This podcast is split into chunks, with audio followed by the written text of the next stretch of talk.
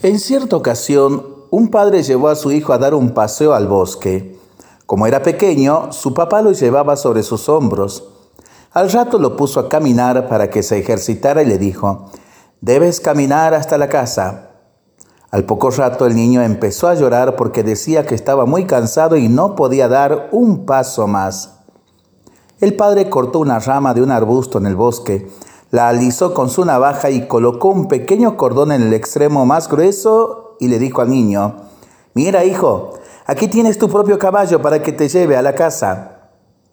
El niño emocionado se animó, montó sobre aquel caballito de madera y comenzó a correr hasta llegar a la casa y aún después de llegar siguió corriendo por el jardín hasta que tuvo que irse a bañar y acostarse rendido.